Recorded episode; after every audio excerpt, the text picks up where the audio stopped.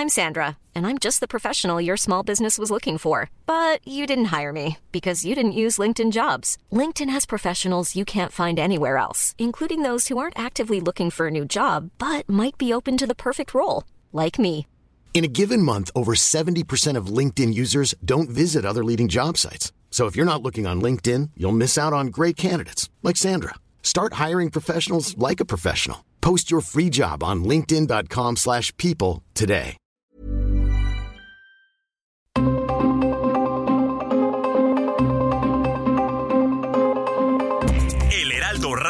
Presenta Zona de Noticias con Manuel Zamacona. Zona de Noticias, el epicentro de la información.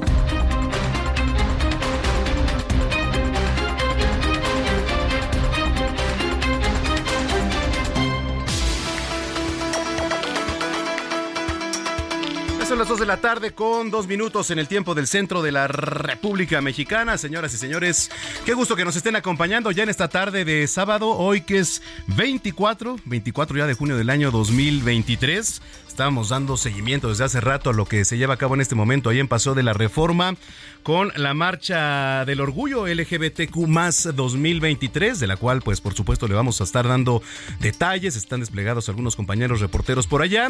Tenemos ojos, así que usted está en el lugar correcto como todos los sábados. Le doy la más cordial bienvenida aquí a este espacio, Zona de Noticias a través de la señal de Heraldo Radio, la frecuencia que usted sintoniza ahí en su unidad móvil, en su automóvil, en su tablet, en su computadora o en su casa, que ya son escasos luego los aparatos que este, utilizamos desde casa, es el 98.5 de FM, eso aquí en la zona metropolitana del Valle de México, pero también estamos a lo largo y ancho de la República Mexicana, de norte a sur, de sur a norte, a través de las diferentes frecuencias locales de Heraldo Radio. Y por supuesto también llegamos hasta Estados Unidos. Eh, allá en Beaumont, en Houston, en Chicago, en Atlanta, en Corpus Christi, allá en Florida, en Atlanta. Muchos, muchos saludos a quienes nos ven a través de diferentes canales. Saludos aquí a través de nuestra cámara web y también a los que nos escuchan en diferentes frecuencias locales a través de nuestro partner que es Now Radio y Now Televisión. Bueno, pues... Eh, Mire, como siempre tenemos un programa muy completo, le tenemos toda la información de lo que ha ocurrido ahora con este grupo Wagner que desiste de una rebelión. Afortunadamente las cosas han calmado, han vuelto a sus campamentos. Le voy a platicar de qué se trata, de qué se trata con Bielorrusia. Eh, lo que implica también las declaraciones del presidente ruso Vladimir Putin, etcétera. Bueno, ¿qué más tenemos? Como siempre, temas locales, nacionales, internacionales, deporte, cultura, espectáculos, los Juegos Centroamericanos, Panamericanos allá 2023 y del Caribe. México, por cierto, ya ganó su primer partido en béisbol al conjunto de Cuba, los blanquearon 4 por 0. Le vamos a estar llevando los detalles también en temas deportivos. Así que bueno, pues yo le invito a que visite nuestra página www.heraldodemexico.com.mx www.heraldodemexico.com.mx y también a que nos escriba, como siempre, en nuestro Twitter arroba Samacona al aire. Le repito, arroba Samacona al aire. Nuestro WhatsApp aquí en cabina 55 80 69 79 42. Le repito, 55 80 69 79 42. Hay que recordar que nosotros somos un vínculo y una vía de comunicación también, porque usted tiene voz aquí en este espacio y es mucho más fácil que nosotros lleguemos a las autoridades a través de estos micrófonos. Así que hágalo. Mándenos sus mensajes, opiniones, puntos de vista, comentarios, denuncias. Es muy importante que si usted en su colonia, en su unidad habitacional, en su calle, tiene algo que denunciar, lo haga, nos mande foto y aquí, por supuesto, pues lo vamos a estar denunciando para que lo atiendan las autoridades. Bueno, pues sin más, cuando son ya las 2 de la tarde con 5 minutos, le saludo a Manuel Zamacona. Vamos con lo más importante generado hasta el momento. Resumen inicial, lo más importante ocurrido hasta el momento.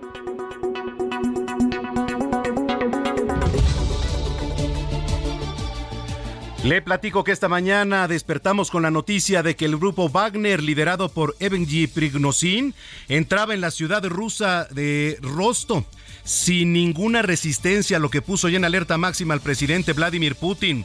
Este grupo ha desempeñado un importante papel en la guerra en Ucrania y aseguró que llegarían hasta el final para acabar con el mando militar ruso. Afortunadamente, alrededor del mediodía, tiempo de México, el presidente de Bielorrusia, Alexander Lukashenko, anunció que llegó a un acuerdo con el grupo Wagner para que abandone su motín a cambio de garantías de seguridad para sus combatientes.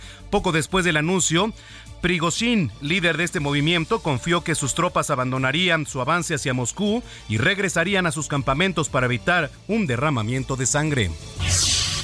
Desde el anuncio de la rebelión, el presidente ruso Vladimir Putin condenó la traición de Prigozhin y alertó del riesgo de una guerra civil en pleno conflicto con Ucrania.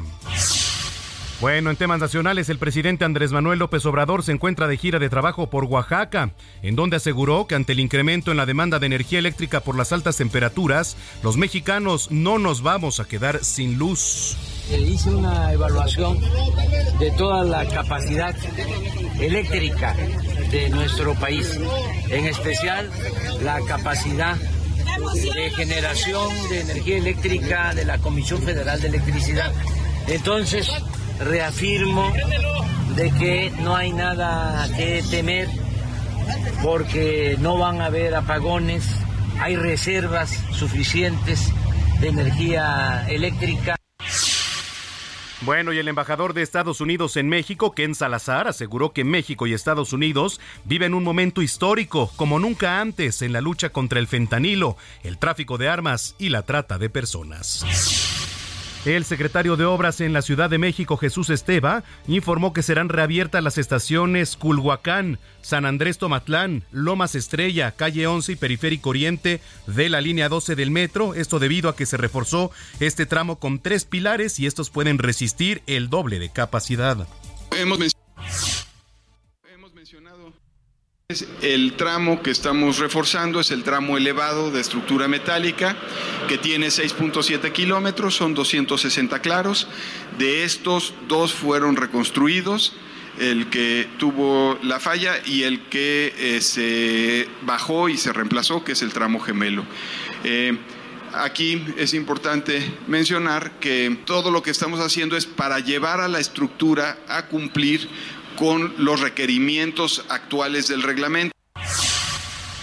Bueno, en otros temas, la Comisión Nacional del Agua anunció que desde este viernes las temperaturas en México comenzarán a descender e incluso podrían registrarse lluvias. Sin embargo, en la Ciudad de México, la Secretaría de Gestión Integral de Riesgo y Protección Civil activó doble alerta por altas temperaturas en las 12 alcaldías.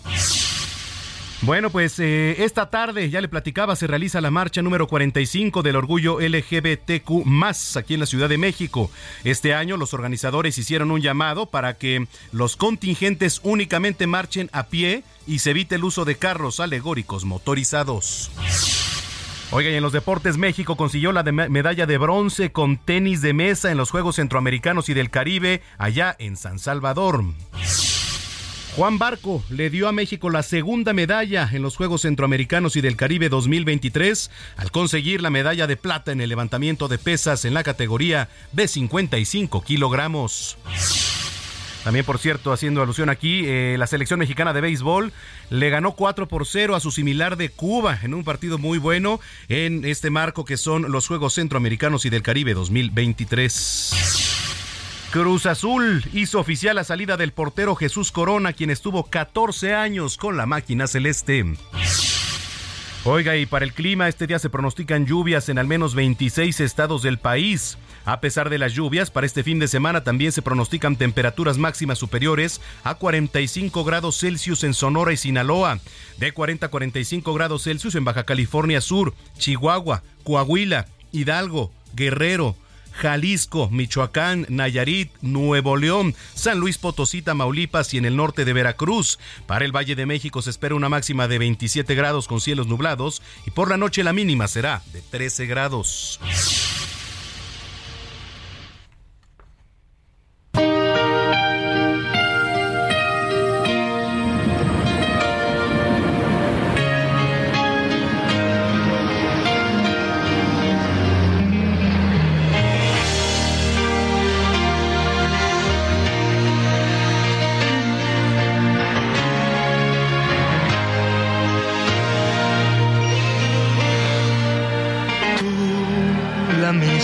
Siempre tú.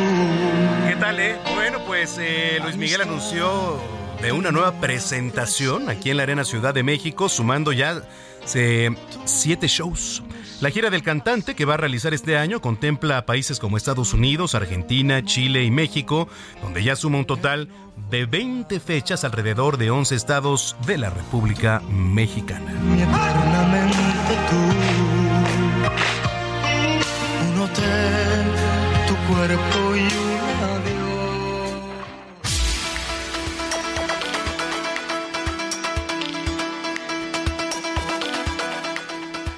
Las 2 de la tarde, ya con 12 minutos en el tiempo del centro del país. Vamos a arrancar un recorrido por la República Mexicana y comenzamos aquí en la capital. Le platicaba que se realiza la marcha número 45 del orgullo LGBTQ.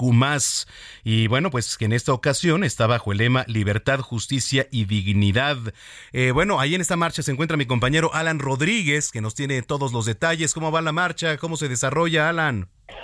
Hola, ¿qué tal, Manuel? Amigos, pues muy buenas tardes. En estos momentos ya están haciendo su salida los famosos carros alegóricos, que en este caso son unidades del transporte turibús de la Ciudad de México, en cuyas alturas se encuentran pues ya viajando algunas personalidades que van a estar pues acompañando a esta marcha con rumbo hacia el Zócalo de la Ciudad de México. Están partiendo de la zona del Ángel de la Independencia y prácticamente desde las 10 de la mañana se cerraron todos los accesos de vialidad a este punto a partir de pasar de la reforma a partir de la glorieta de petróleos, eh, la zona de periférico y también en la zona de circuito interior, pues completamente detenida la circulación. Como alternativa tenemos lo que es el circuito interior, también en la avenida Fray Servando, para evitar todo este perímetro que ya en estos momentos se encuentra completamente abarrotado los dos sentidos de la circulación, así como sus laterales pues una verdadera fiesta lo que se está viviendo en estos momentos en esta marcha que es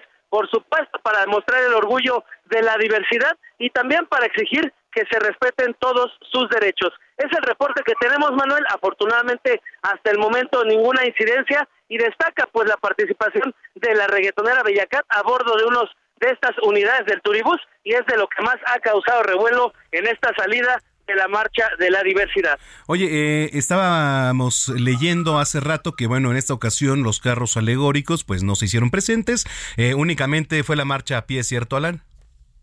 Eh, están participando unidades Turibús, esto es como lo que está sustituyendo pues algunos otros vehículos que ingresaban, pero ahorita están participando tres que están partiendo en estos momentos del Ángel de la Independencia. Y hemos visto también otros colectivos de trans, de infancias, también hemos visto colectivos eh, de LGTB, quienes están haciendo pues este recorrido, es una verdadera fiesta y en esto pues la petición de sus derechos. Bueno, pues vamos a estar muy pendientes, Alan. Eh, en unos minutos regresamos contigo, gracias.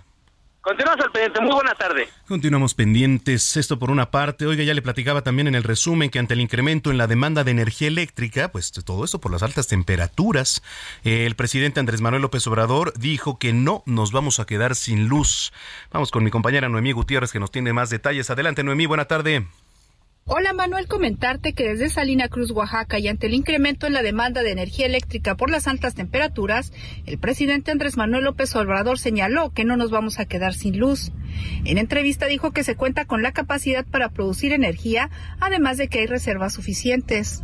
Hice una evaluación de toda la capacidad eléctrica, en especial la capacidad de generación de energía eléctrica de la Comisión Federal de Electricidad. Reafirmo de que no hay nada que temer por no van a haber apagones, hay reservas suficientes de energía eléctrica. López Obrador manifestó que sus adversarios están alarmando con esta situación. Algunos diablitos están alarmando. Es importante que la gente sepa que no nos vamos a quedar sin luz, que tenemos reservas, no va a aumentar el precio de la luz. ¿Es una situación delicada o no? ¿Monterrey? No, no, no, no, para nada, en ninguna parte, en ninguna parte. Tenemos reservas suficientes. Descartó que se presente una situación como la de Texas, Estados Unidos, como de 2021, en donde miles de casas se quedaron sin luz, ya que allá se privatizó el servicio. Ellos privatizaron toda la industria eléctrica. Nosotros estamos rescatando de la privatización la industria eléctrica nacional. Allá hubo una helada, estuvieron un mes sin luz en Texas y nosotros no vamos a padecer, a sufrir por esas calamidades. Los trabajadores, los técnicos de la Comisión Federal de Electricidad son de primera, puro cuarto bat. Este sábado, como parte de su agenda privada, el presidente López Obrador supervisa el avance de proyectos como el corredor interoceánico, la rehabilitación de refinerías y la coquizadora, así como la construcción de caminos. Por último, te comento que por un problema en la batería no arrancó la camioneta placas T75 ASR y el presidente tuvo que abordar otra con placas T91 HBP. Manuel, la información que te tengo. Gracias por la información a mi compañera Noemí Gutiérrez. Oiga, y Ken Salazar, el embajador de Estados Unidos aquí en nuestro país, manifestó que ambas naciones van de la mano. Ya le platicaban el tema del combate al fentanilo, también por ahí relució el combate al tráfico de armas y a la trata de personas. Vamos con mi compañero Iván Saldaña que nos tiene más información. Adelante, Iván. ¿Qué tal, Manuel? Auditorio, buenas tardes. El embajador de Estados Unidos en México, Ken Salazar, aseguró ayer que la cooperación entre ambos gobiernos está en momentos históricos en el combate al tráfico del fentanilo, al de armas y a la trata de personas, momentos que dijo deben aprovecharse para dar prontos resultados. En conferencia de prensa en su residencia oficial en Paseo de la Reforma, resaltó el trabajo coordinado que llevan con el fiscal Alejandro Gertz Manero y con la secretaria Rosa Isela Rodríguez, quien coordina el gabinete de seguridad del presidente Andrés Manuel López Obrador. Entonces estamos en unos momentos históricos y tenemos que aprovechar el momento también para tener resultados en esto del fentanilo, en lo del flujo de armas viniendo al sur, en el, eh, la trata de personas y las organizaciones criminales que fomentan tanto dolor.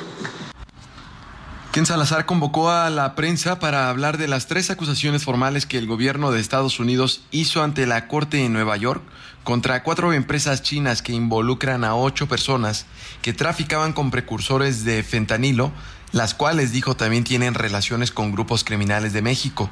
Expuso que las autoridades estadounidenses lograron decomisar a estas empresas 200 kilogramos de precursores de fentanilo, los cuales tenían una potencia para matar a 25 millones de personas en Estados Unidos.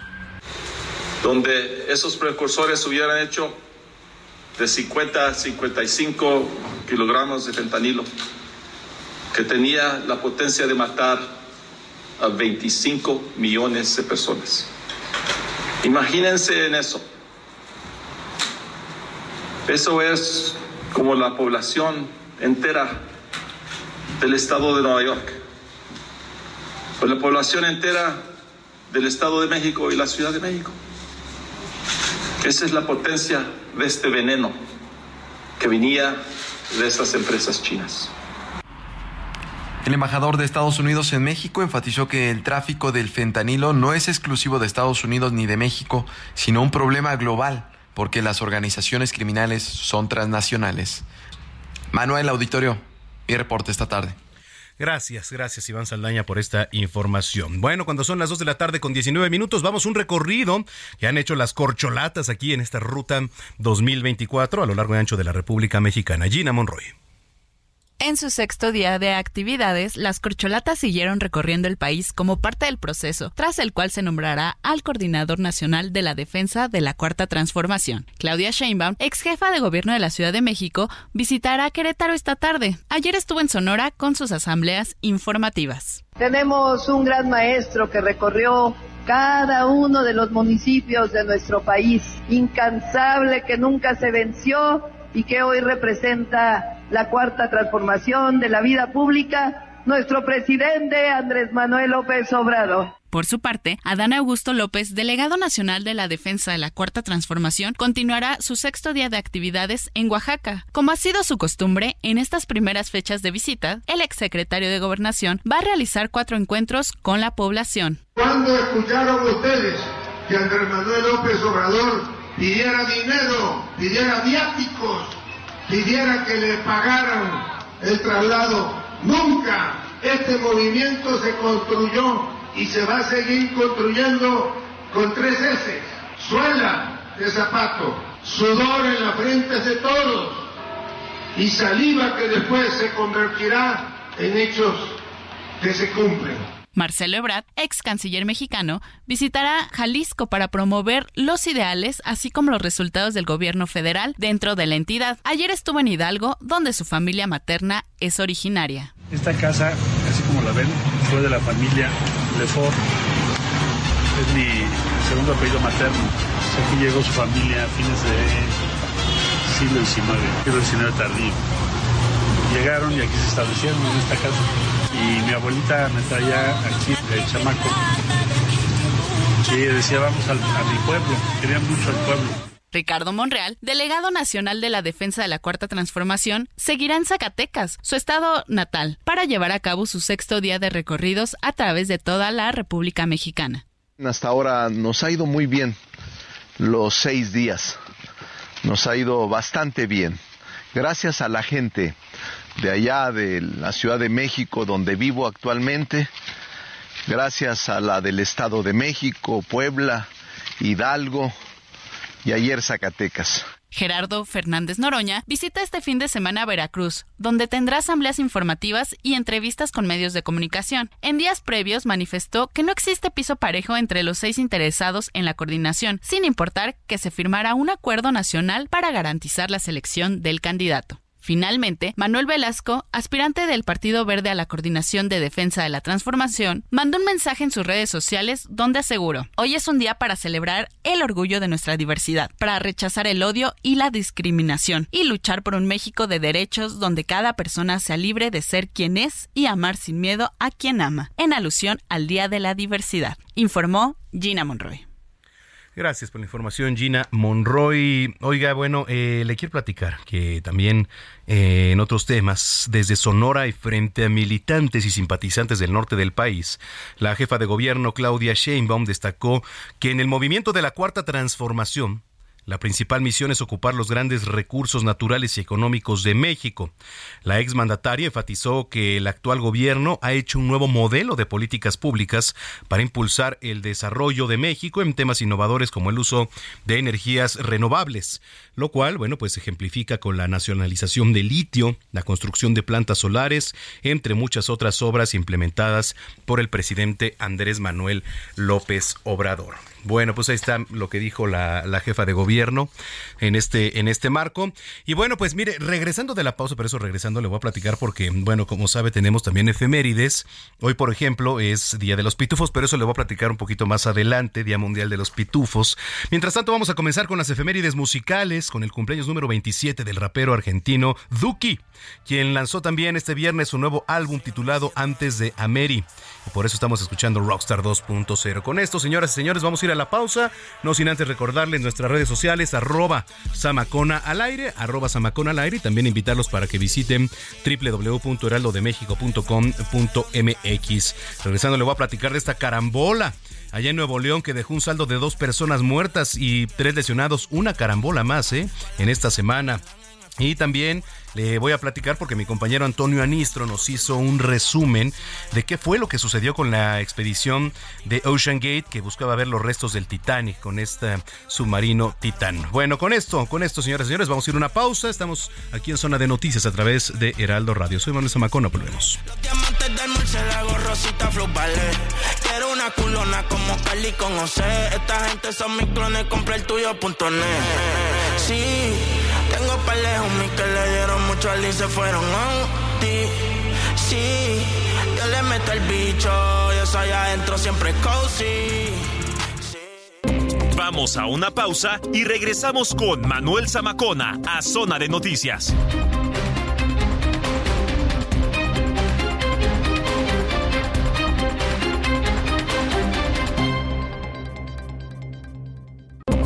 Ya estamos de regreso en Zona de Noticias con Manuel Zamacona por El Heraldo Radio.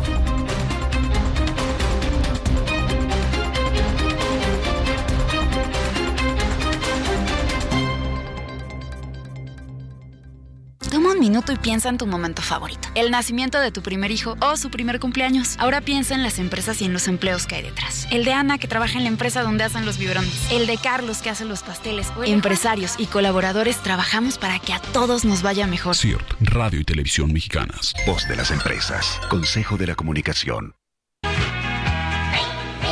en llama la puerta otra vez. Me pregunto que quién puede ser. Los pitufos son detenidos de dos, pues queremos hablar con usted.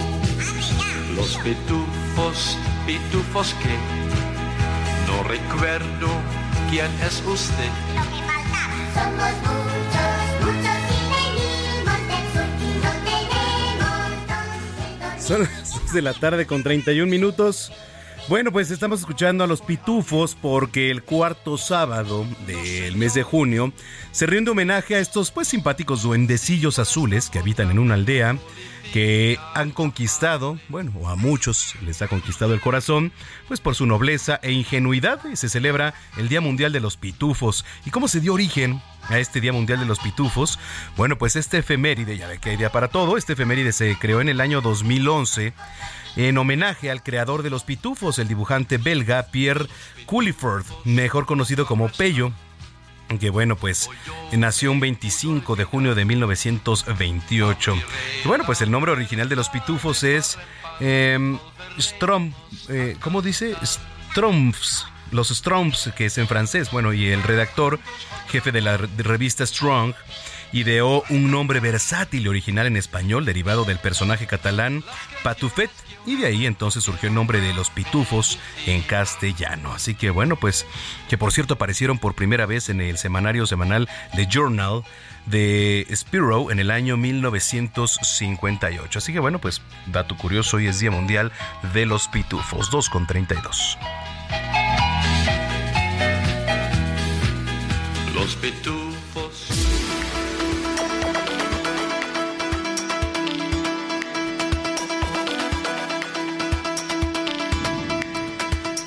Bueno, pues al inicio de este espacio le platicábamos lo que sucedía, de hecho muy temprano. Estuvimos muy pendientes porque el presidente de Bielorrusia, Alexander Lukashenko, anunció que ya llegó a un acuerdo con el líder del grupo Wagner, Evgeny Prigozhin. Entonces, ¿pero de qué trata todo esto? ¿De de, de qué va este, este conflicto que afortunadamente, bueno, pues hasta el momento se ha apaciguado? Tengo en la línea telefónica a Beata Wogna, ex embajadora de México en Polonia, internacionalista, profesora del TEC de Monterrey y colaboradora, por supuesto, aquí en Heraldo Media Group, a quien saludo con muchísimo gusto. Beata, gracias por tomar la comunicación. Buena tarde. Buenas tardes, Manuel. Un gusto saludarte. Igualmente. Oye, eh, platícanos, eh, poníamos en contexto todo lo que ha ocurrido. El presidente de Rusia, Vladimir Putin, ya ha denunciado pues un acto de traición, pero ¿de qué va? Un poco más allá de todo lo que hemos dicho. ¿Cómo poder entender este nuevo conflicto? Mira, pues la verdad es que muy intensas estas, yo diría, 24 horas que han pasado en, Rusia, desde cuando el jefe del grupo Wagner, Yevgeny Prigozhin, anunció que inicia una sublevación contra este, los jefes eh, del ejército eh, ruso hasta este momento, pasando por el discurso efectivamente del presidente Putin, en el cual pues él también fue muy muy explícito respecto a lo que estaba pasando, sublevación armada, puñalada en la espalda de Rusia, una traición, etcétera, etcétera, hasta este momento en el cual pues se anunció eh, de que el jefe del grupo eh, paramilitar Wagner llegó a una especie de acuerdo, o sea, al menos preliminar, eh, comprometiéndose a que no va a seguir su marcha hacia Moscú, se va a retirar, digamos, a las posiciones, a sus campamentos, va a abandonar también Rostov, la ciudad que ocuparon ayer, eh, a cambio de seguridad para su, los miembros del grupo paramilitar Wagner, a cambio de eh, retirar las acusaciones que se han hecho contra él, incluida la orden de captura, y finalmente eh, a cambio de que se hagan eh, realmente unas modificaciones sustanciales en el Ministerio de Defensa de, Rusia. Entonces, en ese momento estamos precisamente con ese acuerdo que ha sido negociado por el presidente de Bielorrusia, eh, Lukashenko, y pues es un suspenso en esa sublevación, pero la verdad es que no sabemos muy bien realmente pues si es el final porque pues eh, tienen que cumplir las partes sus compromisos por una parte y por otra parte pues el hecho de que eh, el jefe de los paramilitares eh, rusos eh, Prigozhin se rebeló de esta forma contra Putin pues refleja su gran fuerza y su gran poder lo cual pues obviamente tiene consecuencias para la imagen del presidente, tanto dentro del país como fuera, obviamente, y tiene consecuencias también en los acomodos de las élites eh, que están gobernando hoy en día en Rusia. Beata, ¿se podría pensar que el presidente de Rusia, Vladimir Putin, podría llegar a tomar algún tipo de represalia en algún momento? Mira, yo creo que estas cosas no quedan así como en olvido, Claro. básicamente. Entonces, Prigozhin es consciente de eso seguramente porque conoce muy bien el entorno en el que se mueven eh, las élites rusas y cómo funciona el escenario político de Rusia. Y seguramente va a estar muy, muy cauteloso eh, eh, intentando pues evitar unas posibles consecuencias en forma, yo que sé, de un atentado que podría haber en forma de este, persecución política. Pero la verdad es que probablemente se encontraba en una situación ya un poco en un callejón sin salida, porque por lo visto pues las Fuerzas Armadas rusas hace un par de días bombardearon las posiciones de sus paramilitares y eso pues le, le llevó a pensar de que han decidido eliminarlo probablemente del escenario eh, político, del escenario digamos eh, militar y eso le llevó probablemente a pues emprender esa, esa, esa marcha hacia, hacia Moscú. Entonces pues podríamos decir no tenía nada que perder pero demostrando fuerza está ganando en ese momento, en ese contexto de Rusia. Pero sí, yo creo que esas cosas Putin no las olvidará y, estará como todo el tiempo como esa amenaza de que este eh, podría eventualmente él eh, intentar de alguna forma que desapareciera Prigozhin del escenario eh, de Moscú. Claro. Pero Beata- no va a ser fácil, no va a ser fácil, obviamente, porque Prigozhin es consciente de eso. Sí, no va a ser fácil. Finalmente, ¿cómo ves desde tu experiencia el panorama en las próximas horas, en los próximos días? ¿Crees que se mantenga así calmado? Eh, mira, está calmado aparentemente, ¿no? O sea, pero debajo este, mm, hay muchos movimientos que están pasando. Por otra parte, eh, se anunció que eh, se espera que va a haber mm, cambios mayores en el Ministerio de Defensa de, de Rusia. Entonces, eso significaría seguramente que el ministro de Defensa actual, Shoigu, podría perder su, eh, su puesto, su posición, igual que quizás jefe del Estado Mayor, eh, Gerasimov, son dos personajes importantes en ese, eh, en ese contexto de la guerra de Rusia contra Ucrania. A ver quién llega, digamos, para sustituirlos.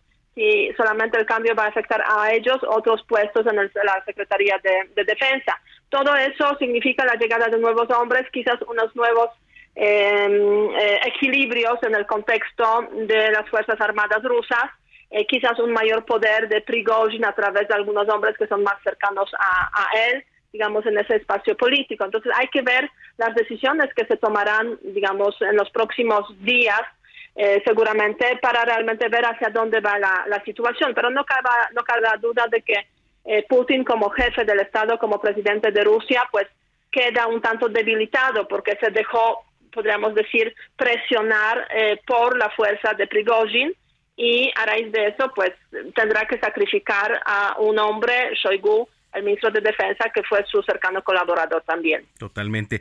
Beata, pues yo te agradezco mucho que hayas tomado la llamada, agradecemos mucho la voz eh, de, de tu experiencia y si permites, pues estamos en comunicación contigo. Muchísimas gracias y hasta pronto. Hasta pronto, Beata Wogna, ex embajadora de México en Polonia, internacionalista y profesora del TEC de Monterrey y también, por supuesto, colaboradora aquí en Heraldo Media Group. Ya son las 2 de la tarde con 39 minutos. Le platicaba qué fue lo que sucedió y tendencia mundial esta semana con la, eh, la expedición de Ocean Gate que buscaba ver los restos del el Titanic. ¿Pudo evitarse la tragedia? Vamos con Antonio Nistro que nos tiene un recuento.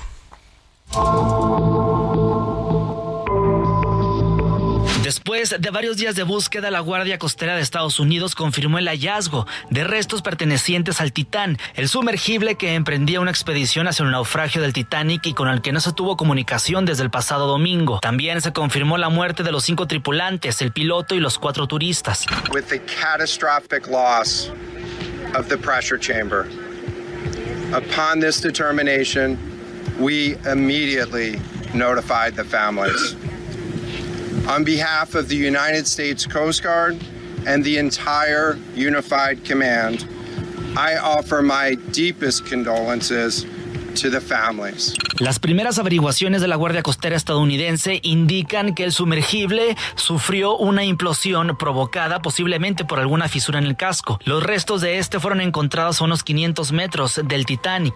This was a uh, incredibly uh, complex uh, case. Uh, and we're still working uh, to develop the details uh, for the timeline involved uh, with. Una implosión es lo contrario a una explosión y se produce cuando un objeto se colapsa y se contrae hacia su centro. En este caso se produce cuando la presión externa del mar a cierta profundidad supera la atmósfera del interior del sumergible. Ocean Gate, empresa responsable de la exploración, mediante un comunicado confirmó la muerte de los cinco tripulantes, señalando, creemos que nuestro CEO y piloto del Titán, además de los cuatro turistas, ya han sido perdidos.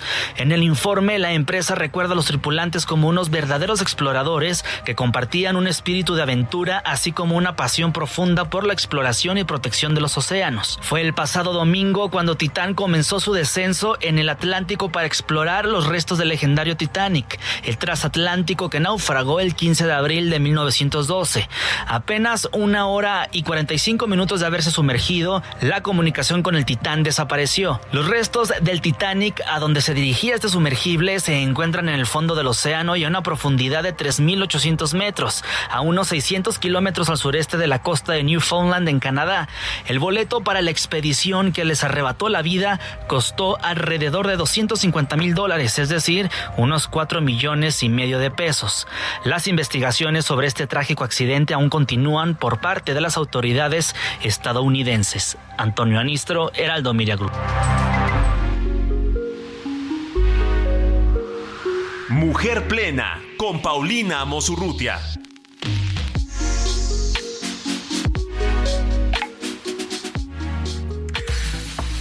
Bueno, dos de la tarde con 42 minutos. Mi querida Paulina Mosurrutia, siempre es un gusto platicar contigo todos los sábados.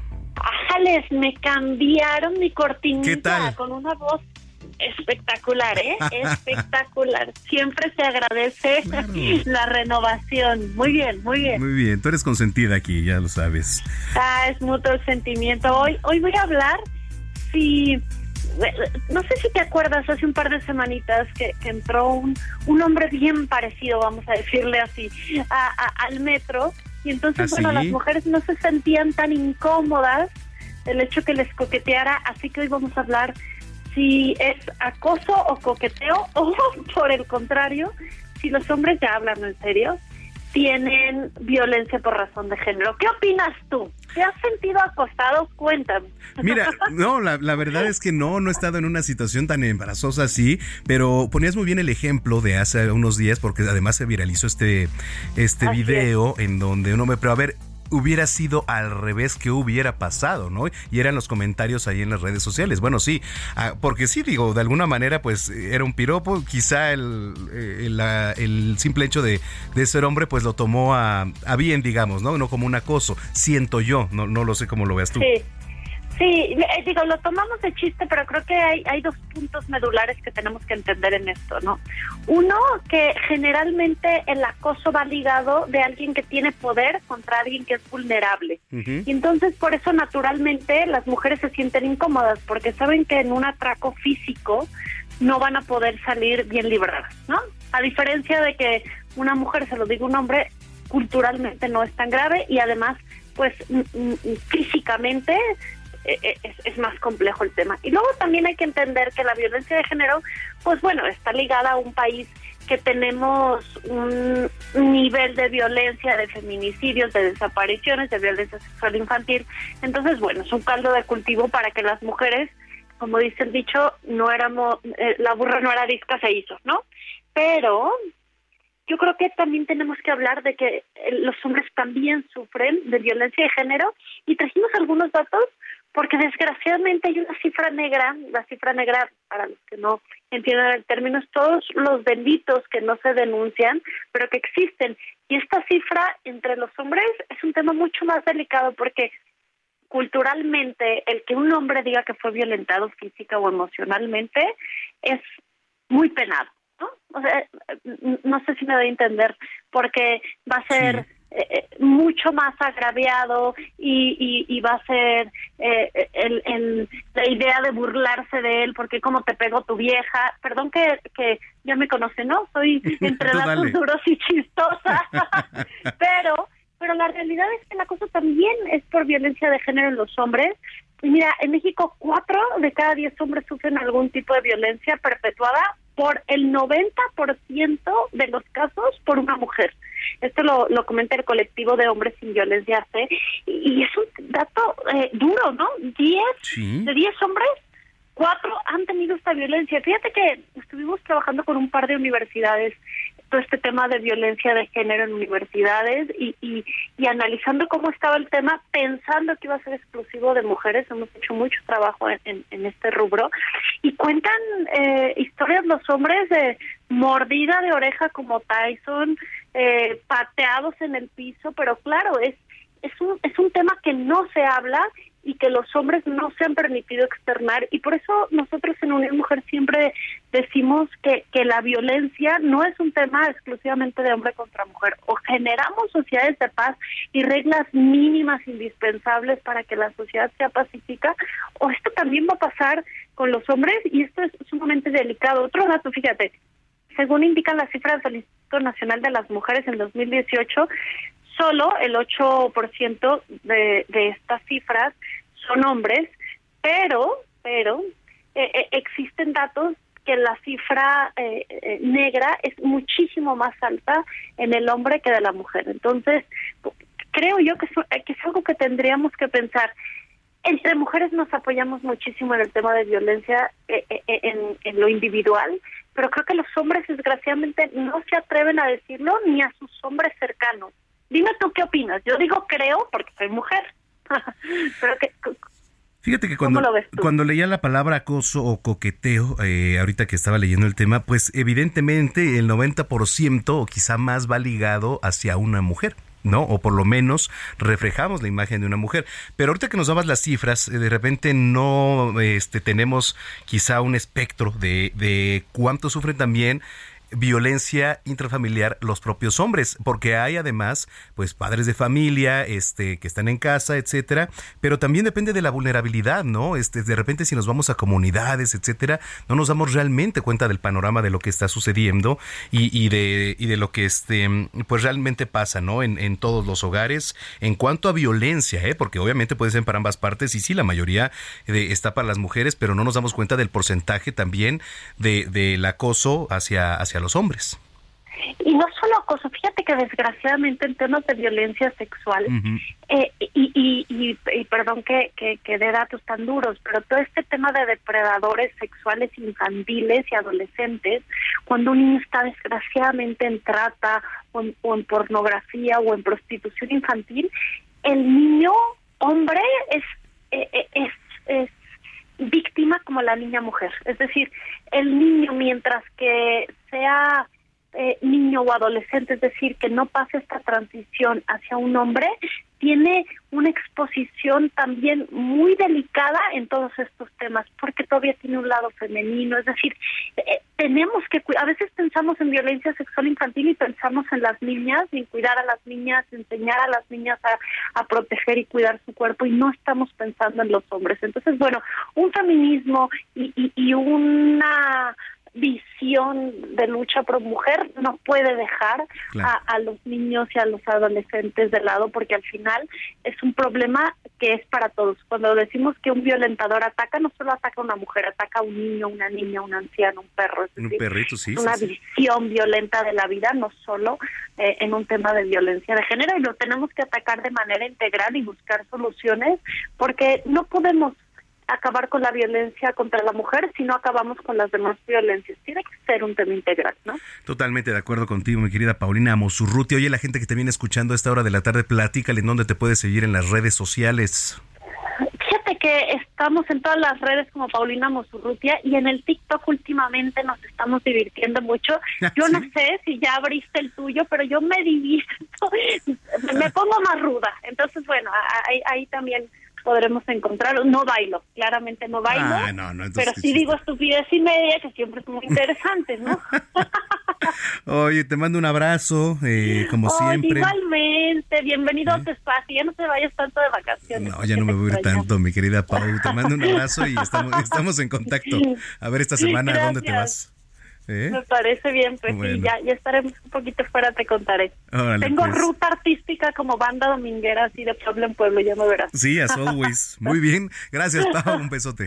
Abrazo, hasta luego. Hasta luego, son las 2 de la tarde ya con 51 minutos. Oiga, bueno, pues eh, están aquí, me da mucho gusto que me acompañen Tabata Muñoz y Marianita Luna, que son alumnas del Centro de Capacitación, donde pues doy clase, clase de cómo no se debe dar hacer radio. ¿verdad?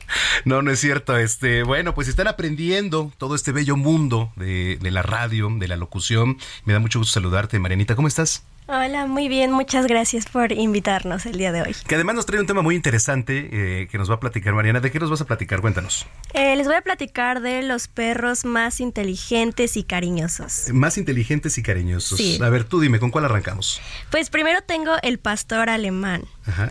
¿Es, Es- como que el más? Eh, bueno, no, yo voy como del menos al Nada, más. del menos al más. Sí. A ver. El pastor alemán es un perro originario de Alemania y tuvo origen en 1899. Forma parte del grupo de pastoreo ya que eran perros desarrollados ori- originalmente para reunir y vigilar ganado y desde entonces se conocen por su fuerza, su inteligencia, su capacidad de entrenamiento y obediencia. Se crearon también para ser el perro perfecto para compañeros humanos. Son muy inteligentes y se pueden adiestrar muy fácilmente y son muy seguros de sí mismo y es una, es una raza grande. Ese es el primero. Ese es el primero. Ok. Tenemos eh, como segundo al Pug. El pug. El Pug es conocido eh, como una de las 30 razas más conocidas y es de origen chino, pero tiene el patrocinio de Reino Unido. Es un perro cariñoso, carismático, tiene los ojos muy brillantes y siempre quiere estar atrás de sus dueños. Ándale. Después tenemos al Beagle, que es un perro de tamaño mediano y es conocido por ser sabueso y perro de casa de toda la vida. Eh, también puede ser pequeño, son mascotas increíblemente leales, divertidas y expresivas y muy buenas como mascotas. Es un sabueso que se utiliza principalmente para rastrear liebres, conejos y otros tipos de caza. Tiene un olfato muy bueno, por lo que es muy buen rastreador y es muy buen perro también. Ándale, este es el Beagle. Sí, el Beagle. Después tenemos al Yorkshire Terrier. Es una raza británica, es miniatura y de perro terrier. Se trata de uno de los perros más pequeños con un peso de no más de 3.2 kilogramos, entonces es muy pequeño. Pero es un perro muy carismático, es muy buen perro y eh, atiende a toda gente de a, todo tipo de gente, es activo, muy sobreprotector, siempre quiere estar con su dueño y nada más. Es perro faldero y es muy ladrador, eso sí es ladra por cualquier cosa, pero es muy divertido pasar tiempo con ellos. También eh, suelen ser muy juguetones en todo tipo de, de tiempo. Y el primero tenemos al Golden Retriever. Este es uno de los primeros porque se piensa en él cuando es perro de familia, amistoso, cariñoso y estos perros son conocidos por ser extrovertidos, grandes compañeros de casa, con una energía y una una lealtad infinita. Es una raza que se desarrolló en 1850 en el Reino Unido por las tierras escocesas con características de perro obrador y sabueso. Es muy buen perro, muy cariñoso, muy lindo y es una raza grande. Ándale, oye, pues muy bien, Marianita. Digo, es interesante siempre saber ahí el tema de las razas de perros, porque además cada uno tenemos un favorito. Hay gente que tampoco le gustan los perros, le gustan un poco más los gatos. Digo que son minoritarias, ¿no? La gente. Oye, muchas gracias, gracias por acompañarnos hoy. Sí, muchas gracias a ti por invitarnos. Pues ya nos vamos a la. Manda pausa tú, Marianita, es tu, es tu- es tu espacio también. Bueno, pues estamos en 98.5 en Heraldo Radio. Vamos a ir a una pausa y regresamos.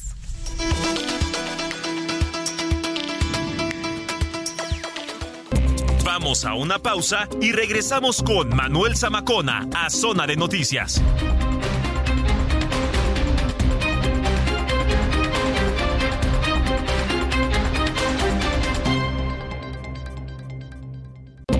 Ya estamos de regreso en Zona de Noticias con Manuel Zamacona por el Heraldo Radio.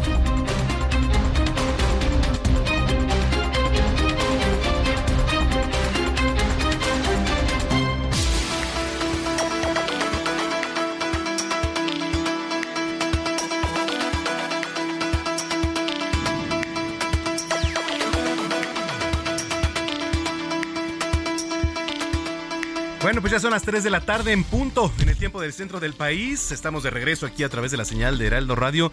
Muchas gracias por continuar con nosotros. Si es que ya estaba en sintonía y si lo acaba de hacer, sea usted bienvenida, bienvenida a este espacio que es la mejor revista informativa del fin de semana, Zona de Noticias, a través de la señal de eh, 98.5 de FM aquí en el Valle de México y a través de las diferentes frecuencias locales a lo largo y ancho de la República Mexicana. A ver, súbele tantito, mi querido Alex. No me mires, no me mires, no me, no me, no me mires, no me mires. Ryan Reynolds here from Mint Mobile. With the price of just about everything going up during inflation, we thought we'd bring our prices down. So to help us, we brought in a reverse auctioneer, which is apparently a thing.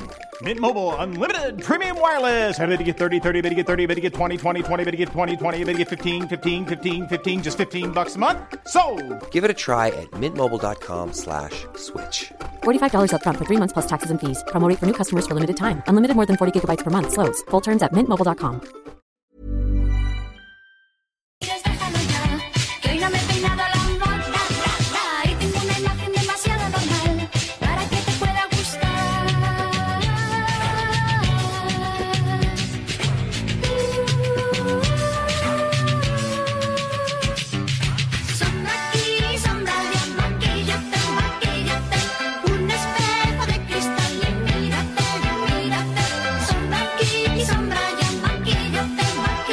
pues eh, escuchamos, ¿cómo se llama esta, esta rola? ¿Maquillate? ¿Así se llama? ¿O, o cómo se llama esta canción, mi querido Alex? El tema de la canción. ¿Maquillaje? De Mecano, sí. Y es que cada 24 de junio se reconoce muy especialmente a aquellos profesionales artísticos del maquillaje, pues sí, que enaltecen la belleza de las personas. Se celebra el Día Internacional del Maquillador, o la maquilladora. Por cierto, aquí un saludo y un abrazo muy fuerte a todas y todos los maquilladores aquí en, Heraldo Media Group. El maquillaje es una profesión artística desempeñada por maquilladores quienes con su arte, su talento, su creatividad y estilo, pues eh, resaltan la belleza humana combinando formas, texturas, colores. Y esta efeméride, mire, le platico, se creó en homenaje al destacado artista de make-up, el estadounidense Bud Westmore, quien falleció el 24 de junio de 1973 y bueno, pues tuvo una destacada trayectoria como maquillador artístico profesional, realizando más de 450 películas en Hollywood. Eh, Burt Westmore fue un gran maquillador cinematográfico de Hollywood, destacado por sus impecables trabajos de maquillaje en películas que también es un arte, ¿eh? el tema del make-up ahí en todas las películas, y no nada más para enaltecer la belleza, sino para crear los efectos especiales de sangre, de pues algunas características ¿no? de, de, los propios personajes. Su padre fue el diseñador de pelucas George Westmore, quien tuvo seis hijos dedicados al mundo de los peinados, del maquillaje, montando el primer estudio en Hollywood. Así que bueno, pues son ahí algunos de los datos interesantes. Y toda la familia de Westmore, ¿eh? ahí eh, ya luego le platicaré bien, pero vienen desde años atrás y todo, todo lo que han logrado. Así que bueno, pues eh, hay que compartir información interesante sobre este Día Internacional del Maquillador en las redes sociales está utilizando el hashtag Día Internacional del Maquillador y hashtag Día del Maquillador o Makeup Artist Day. Que por cierto veo a muchos maquillados también ahí en la marcha LGBTQ que está en este momento transcurriendo por Paseo de la Reforma. Bueno, vaya personajes ¿eh? todo lo que se encuentra uno en estas marchas que por cierto pues sí me ha tocado eh, cubrirlas ahí en Paseo de la Reforma. Vaya que se ponen bien y de mucho color. Son las 3 de la tarde con 4 minutos. ¿Cómo estás, Gina Monroy? Hola, ¿qué tal? Muy buenas tardes, Manuel. Muy bien, ¿y tú? Bien, aquí viendo la marcha de colores, eh, la marcha del arco iris también, como se le llama, ahí en Paseo de la Reforma. Uh, ¿No? Sí, estábamos comentando aquí en cabina que no vemos tantísima gente como el año pasado. Uh -huh. El año pasado hubo muchísima. Eh, los dos carriles prácticamente de reforma estaban repletos de gente y nosotros creemos, una puede ser por el calor, ¿no? Hace muchísimo sí, calor, aunque sí, ya está sí, descendiendo las temperaturas, pero otra, eh, pues hay algunos rumores de que pues está un poquito ya politizada la uh -huh. marcha. Entonces, pues, pues sí. Puede ser. Estaba la Bellacat por ahí, ¿no? Sí. Hay mucha es, personalidad. De la gatita que le gusta el mambo. Ajá. Es esa, ¿no? Sí, sí. Bellacat. La gatita. Muy bien. Bueno. Pues así se llama. Sí, así se llama. Y por cierto, pues es tendencia también en redes sociales. Aprovechando, yo lo invito para que nos sigan arroba samacona al aire. Le repito, arroba samacona al aire y para que se ponga en contacto y visite nuestra página www.heraldodemexico.com.mx. Cuando son las 3 de la tarde ya con 5 minutos, está por aquí Gina Monroy con el resumen de noticias. El resumen de las 3 con Georgina Monroy.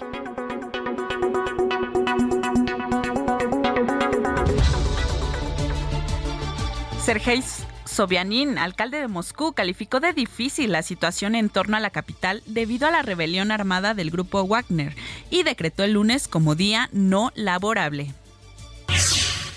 Fue negada la suspensión provisional contra la prisión preventiva justificada contra el exdirector de Petróleos Mexicanos, Emilio Lozoya Austin, que le dictó un juez de control en noviembre de 2021 y que lo mantiene preso en el reclusorio norte por los presuntos sobornos de la constructora brasileña Odebrecht.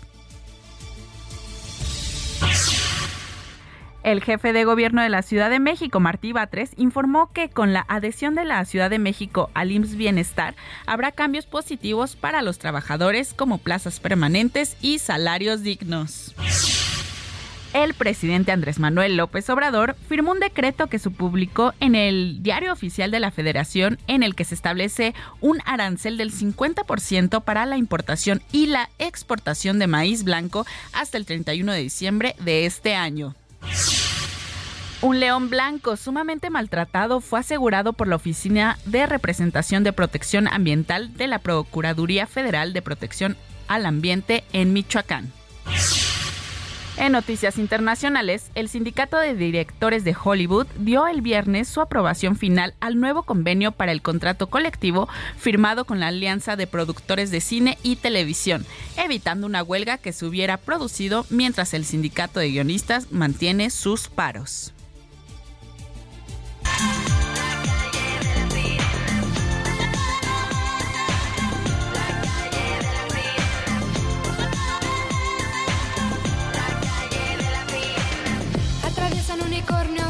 Son blancos y que brincan sin parar. Bueno, este sábado la comunidad LGBTQ celebra la marcha número 45 del Orgullo 2023 y pues ayer el concierto de los 90s Pop Tours tu- estuvo dedicado especialmente para esta comunidad. Justo la canción eh, La calle de las sirenas eh, recientemente se dio a conocer que está inspirada en esta comunidad y principalmente en las sexoservidoras.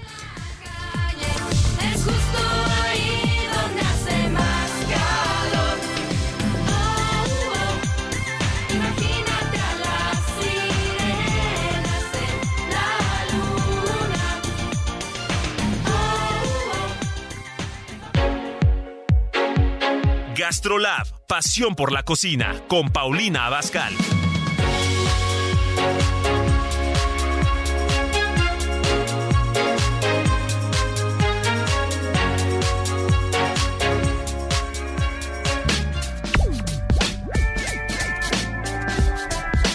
Son las 3 de la tarde con 8 minutos en el tiempo del centro. Llegó una de las secciones consentidas aquí en Zona de Noticias, que es Gastrolab, con nuestra querida chef Paulina Abascal, a quien saludo con mucho gusto. ¿Cómo estás, Pau?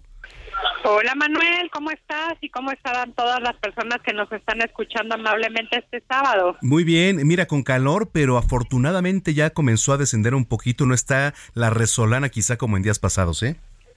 Es correcto, Manuel, pero de todas maneras hoy te voy a compartir un platillo que es ideal para el calor. ¿Estás listo? Estoy listo. Mira, vamos a conseguir un pescado blanco. Puede ser tilapia, puede ser blanco de Nilo, robalo o guachinango, el que sea de su preferencia y del alcance de su bolsillo. Ok.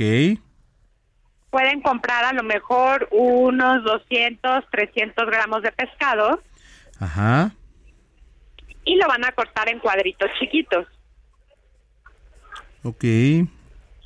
Por otro lado, vamos a preparar la salsa del ceviche y tenemos naranja, el jugo de una naranja completa. Ujú. Vamos a tener un pepino cortado en cubitos, Ajá. un aguacate cortado en cubitos, Ajá.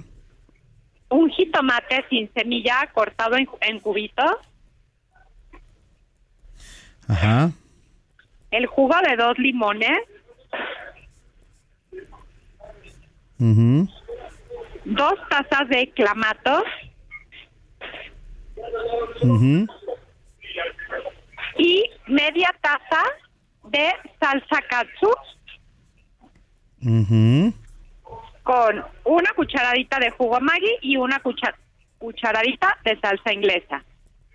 Ya se me está haciendo agua la boca nada más de escuchar todo esto. Ok. Le vas a poner igual cilantro al gusto. Ok. Entonces, una vez que tienes picadito tu pescado, le vas a exprimir el jugo del limón y de naranja. Eso va a hacer que el pescado solito se empiece a cocinar, Ajá. se empiece a cocer y de esa manera tu pescado ya no se sienta crudo, esté cocinado, esté Oh. cocido. Ok. Y le agregas el resto de los ingredientes y es muy importante dejarlo reposar por toda una mañana en el refrigerador para que tome temperatura y además esté muy fresco para esta época de calor. Dejar reposar en el refri. Así es. Toda la mañana. Ok. Listo. Lo dejamos eh, reposar toda la mañana en el refrigerador y hasta ahí nos quedamos. Y ya a la hora de que tú te lo quieras comer, bueno, les puedo les podemos ofrecer unas galletas saladas, unas tostadas o comérselo así, tal cual, también con unos chips de verdura para aquellas personas que están a dieta queda muy rico.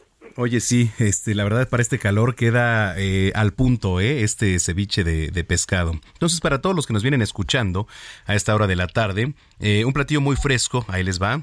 Apunten en casa o tomen nota ahí el copiloto en el automóvil.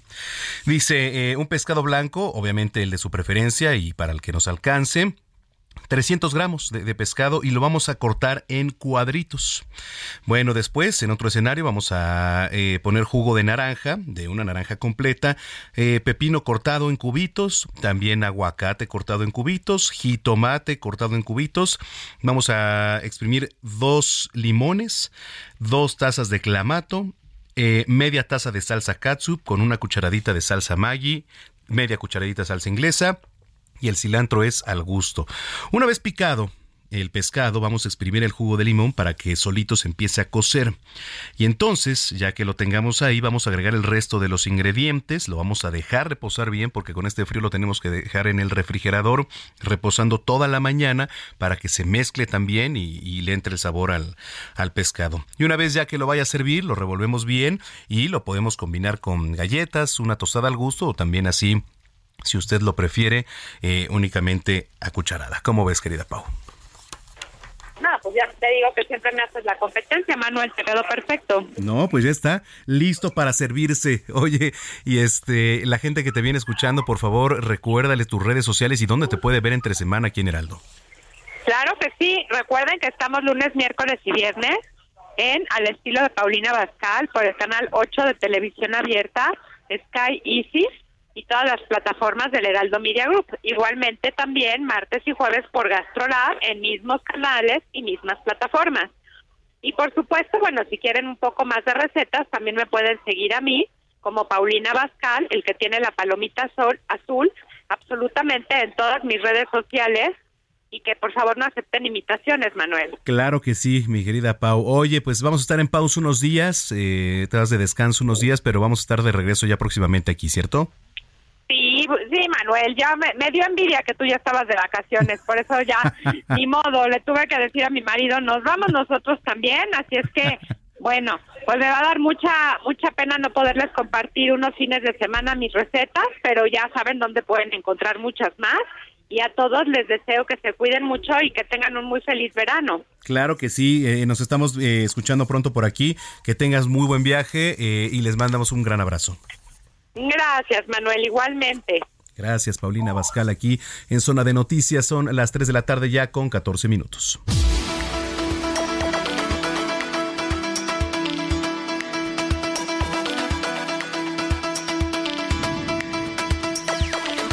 Oiga, eh, le quiero platicar porque mm, Bueno, se está buscando innovar en cuidados hospitalarios para mejorar la calidad de vida de las personas mayores y sus familias. Y entonces los emprendedores sociales están buscando impactar en la sociedad con un nuevo modelo de prevención. ¿Y en qué consiste este nuevo modelo de prevención? Tengo en la línea telefónica a Claudia Dorenbaum, socia fundadora de Azulado. ¿Qué significa Azulado? También ella nos va a platicar, a quien saludo con mucho gusto. Claudia, ¿cómo estás? Buena tarde. Muchísimas gracias, buenas tardes, ¿cómo estás? Gracias, con el gusto de tenerte en la línea telefónica. Y bueno, pues poniendo en contexto este tema tan interesante, ¿por qué? Porque todo lo que tiene que ver con cuidados hospitalarios es muy importante para la calidad de vida de todos nosotros. Estoy de acuerdo y por eso decidimos emprender en este con este maravilloso startup que es eh, realmente de impacto social y súper innovador para todo el público mexicano. Eh, yo, cono- yo no sé si tú alguna vez has tenido algún pariente cercano hospitalizado, Sí. pero eh, son situaciones que crean un caos tremendo en la familia, donde eh, los hospitales, tanto públicos como privados, cada vez exigen más que haya una persona eh, las 24 horas acompañando al paciente y este y, y bueno puedes estar 24 horas a las 48 ya se empieza a complicar y empieza a crear caos en la familia quien se queda todos queremos estar pero no todos podemos estar Eh, por lo general recae muchísimo sobre las mujeres y las mujeres eh, ponen en peligro sus trabajos y sus tareas del hogar y el cuidado de los niños y sobre todo su salud también.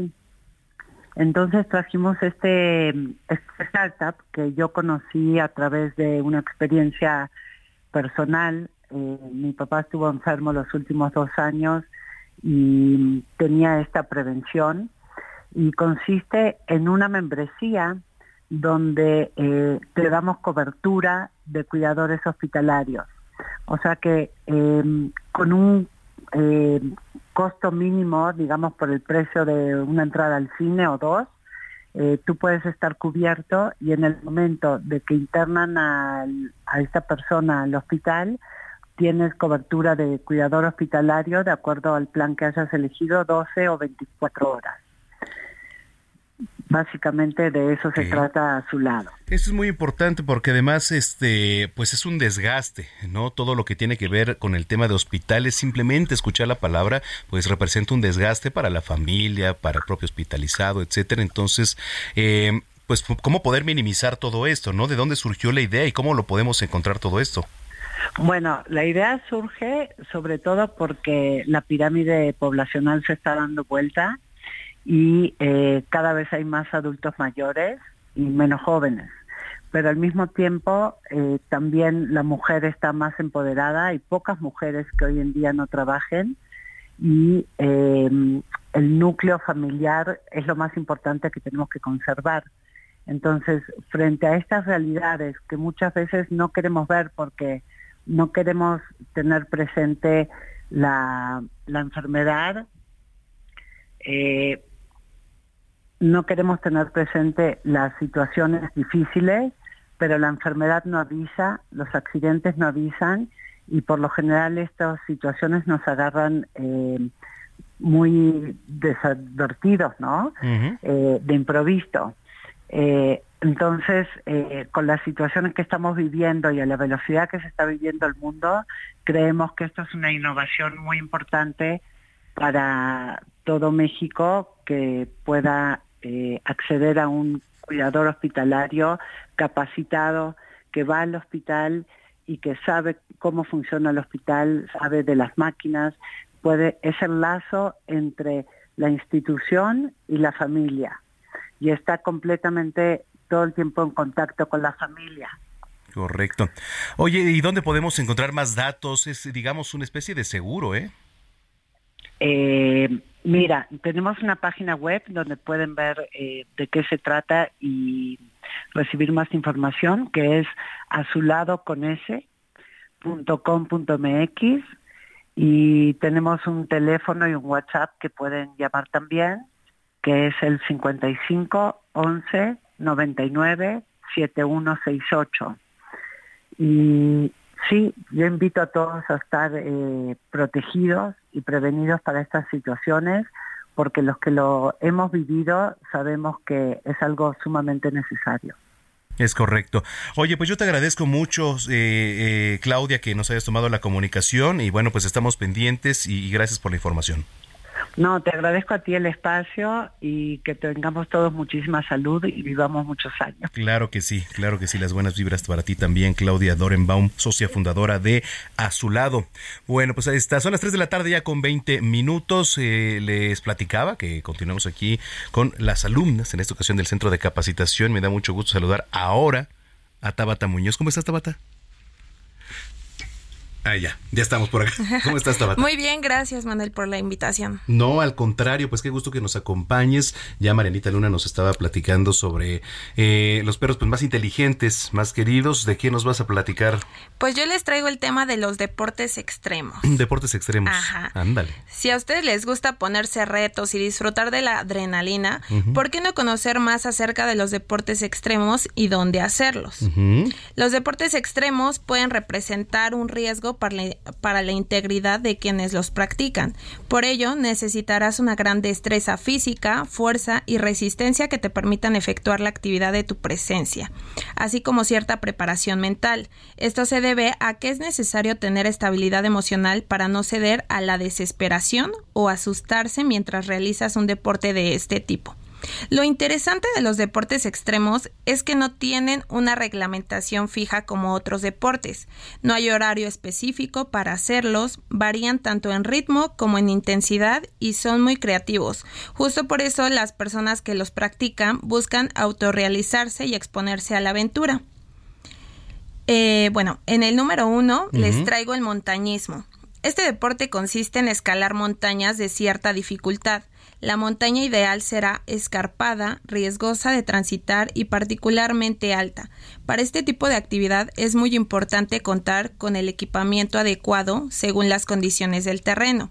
Junto con lo anterior, es indispensable consultar rutas con guías de la zona o preguntar a alguien que ya haya escalado previamente en el lugar escogido. Además, deberás prestar mucha atención a posibles deslaves, caídas de rocas y a la fauna típica de la región. En el número 2 está el rafting. Se parece al canotaje, pues una o varias personas reman al un ritmo preestablecido para mover una balsa a gran velocidad. En este caso, él consiste en llevar tu balsa a zonas donde las corrientes son más rápidas y hay más piedras o cascadas en las proximidades, factor que eleva el riesgo debido a la probabilidad de que se voltee tu balsa y necesites auxilio para recuperar el equilibrio. El rafting se hace en un grupo. Uno de los sitios más populares eh, para hacer este deporte es en el río Tampón, que se encuentra en San Luis Potosí. En el número 3 les traigo el salto en bungee. Esta experiencia no es apta para quienes le tienen miedo a las alturas. Una vez que te aseguren el arnés y la cuerda, inhala hondo y da un salto emocionante en caída libre. Sentirás el viento, verás cómo se acerca el suelo, pero rebotarás un par de veces de manera completamente segura antes de poder bajar. En este caso, la clave para tu seguridad es escuchar atentamente todas las instrucciones y solamente dar el salto hasta que te den el visto bueno. En el número 4 está el surf. Hablando de los deportes extremos en México, el surf es particularmente popular en las costas de Puerto Escondido, Oaxaca o Sayulita, Nayarit. Sí, las olas allá se prestan mucho. ¿no? Exactamente. Hay que subirse a nuestra tabla de surf, montar las olas mientras vienen y disfrutar del impredecible oleaje. Eso sí, es indispensable tener una cuerda que sirva de amarradera, que impedirá el extravío de nuestra tabla, tu traje de neopreno e instalar unas tiras antiderrapantes en la superficie de nuestra tabla. En el número 5 está el paracaidismo, famoso deporte por involucrar el viento. El paracaidismo se realiza en muchas partes de México, aunque Cuautla es una de las zonas más populares para esta práctica. Tras subirte a, la- a un avión y este adquiera la altura suficiente, un instructor se lanzará contigo y disfrutarás de la sensación de volar. ¿Te lanzarías en paracaídas? Sí, una experiencia nueva. Una experiencia nueva. Híjole, la verdad es que de todos los que dijiste, no sé, no sé cuál entraría. Quizá montañismo, quizá montañismo y ya. De ahí para el, El que me daría más miedo es rafting, ese sí. Sí, sí, el que está con la Ujú. balsa, sí, la verdad es que sí. Muy bien, oye, gracias Tabata por acompañarnos. No, gracias a ti por la invitación. Adelante, es tu espacio, tú manda pausa. Claro que sí, nos vamos a una pausa y regresamos. Vamos a una pausa y regresamos con Manuel Zamacona a Zona de Noticias.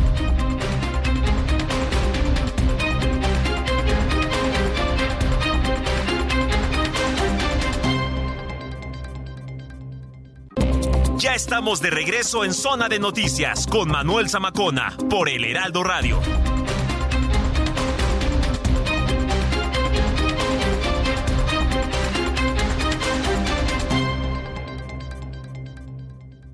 Toma un minuto y piensa en tu momento favorito. Esas vacaciones en familia, por ejemplo. Ahora piensa en las empresas y en los empleos que hay detrás. El de Juan que conduce autobuses. El de Mari que trabaja en el restaurante. Empresarios y colaboradores trabajamos para que a todos nos vaya mejor. CIRT, Radio y Televisión Mexicanas. Voz de las empresas. Consejo de la Comunicación. Recomendaciones culturales con Melisa Moreno.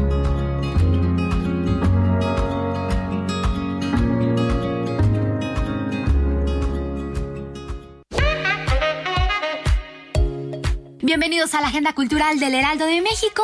Yo soy Melisa Moreno y esta es nuestra selección para Zona de Noticias.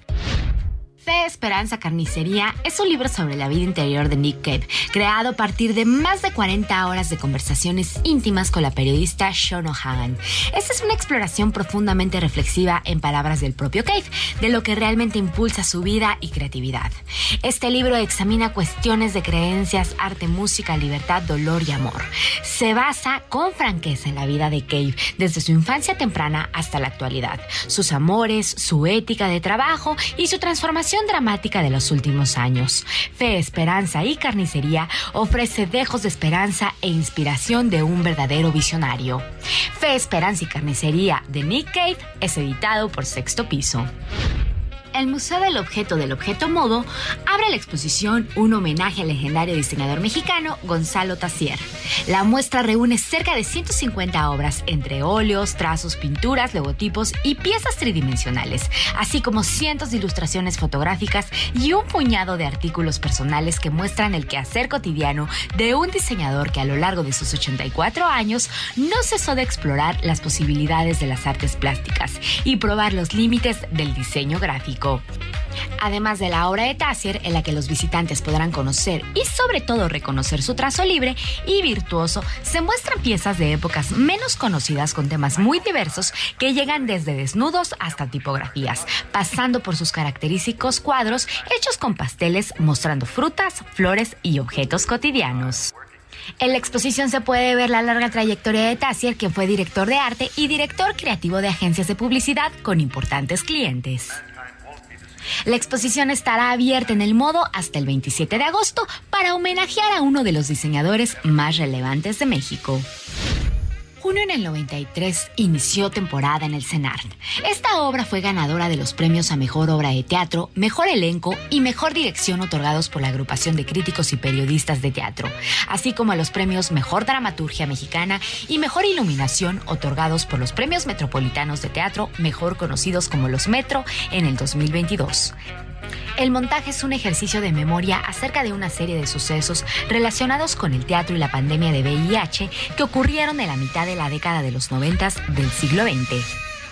Esto sucedió en el teatro y fue puesto como narración en una novela inédita escrita por Alejandro Reyes antes de morir víctima de SIDA en 1996. Junio en el 93 podrá ser vista en el CENAR hasta el 2 de julio. Fue la agenda cultural de esta semana. Yo soy Melisa Moreno y me encuentras en arroba melisototota. Nos escuchamos la siguiente.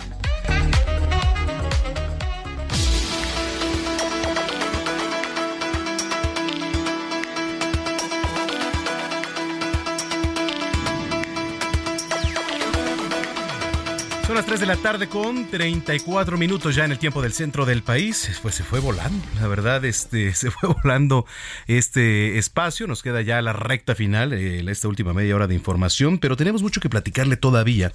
Déjeme le cuento que el número de sequías se ha duplicado a nivel nacional nada más en la última década.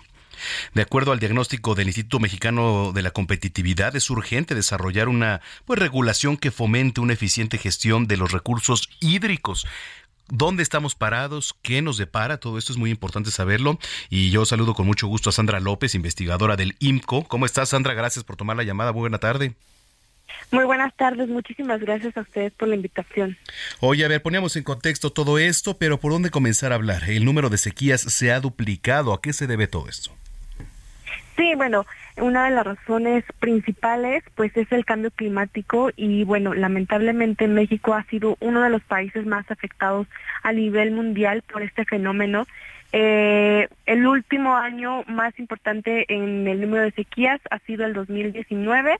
Este año superó al 2011 eh, con 17 mil sequías y pues no dudemos que el 2023 probablemente supere a este año. Entonces, estamos viendo una tendencia en la última década, en los últimos años, de eh, aumento de las sequías a nivel nacional y pues obviamente las regiones más afectadas son el norte y el centro. Esto ha dado como resultado pues que actualmente ya ah, en pleno julio prácticamente pues que los niveles de presas estén por debajo de la mitad, lo cual obviamente pues es muy preocupante. Sí, a ver, ahora, eh, ¿cómo está el tema de la colaboración entre los niveles de gobierno? Porque todo esto también tiene que ser muy importante para que funcione.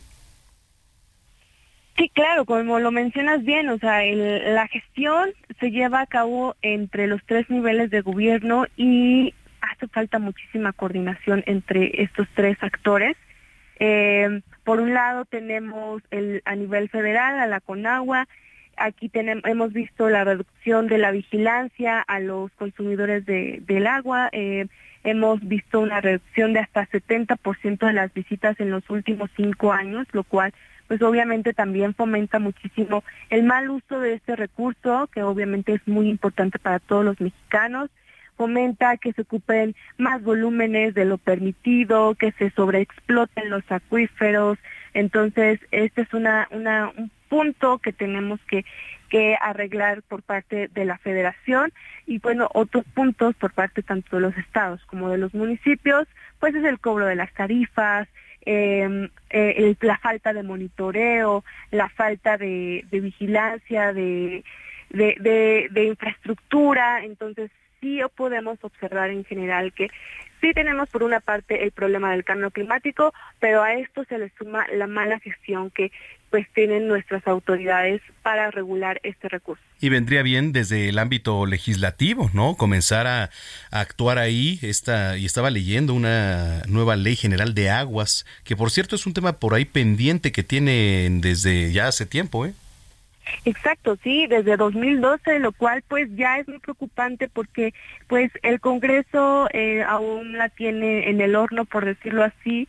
Este año también se supone se están haciendo trabajos para poder tener una iniciativa de ley. Por fin, lamentablemente, pues ya se está terminando este esta administración y al día de hoy no tenemos una ley general de aguas, que es así como se titula, que vendría sustituyendo a la actual eh, legislación a la ley de aguas nacionales que tenemos que data de, del 92 y pues obviamente esta ley regula una situación hídrica que teníamos en los 90 y hoy gracias al cambio climático eh, el clima, la temperatura, la disponibilidad, eh, la población también son totalmente distintos la situación es totalmente distinta a la que teníamos hace algún tiempo, entonces ne- obligatoriamente necesitamos actualizar la legislación. Lamentablemente esto ya lleva muchísimo tiempo y pues tenemos que presionar a las autoridades para que esto logre publicarse lo más pronto posible.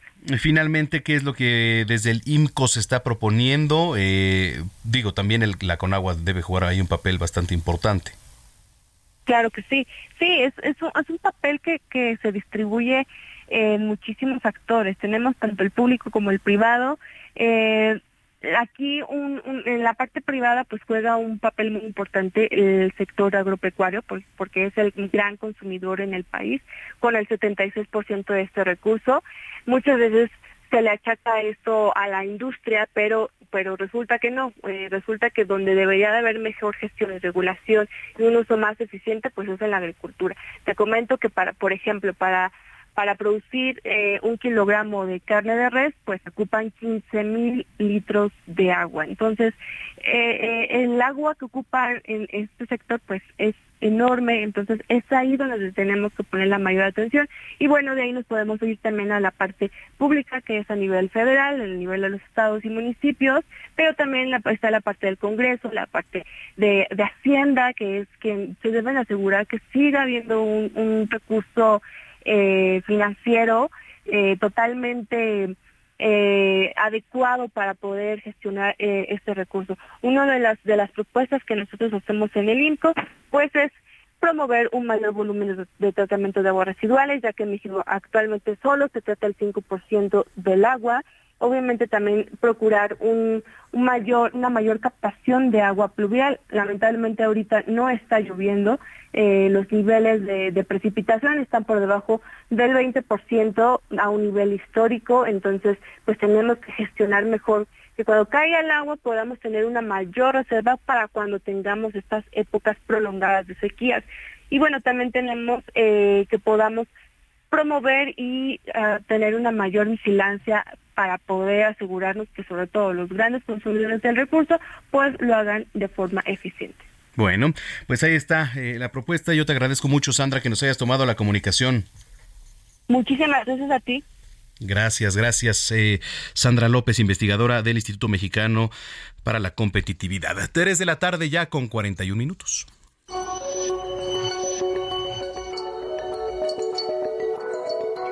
Botiquín Heraldo, con el doctor Manuel Lavariega.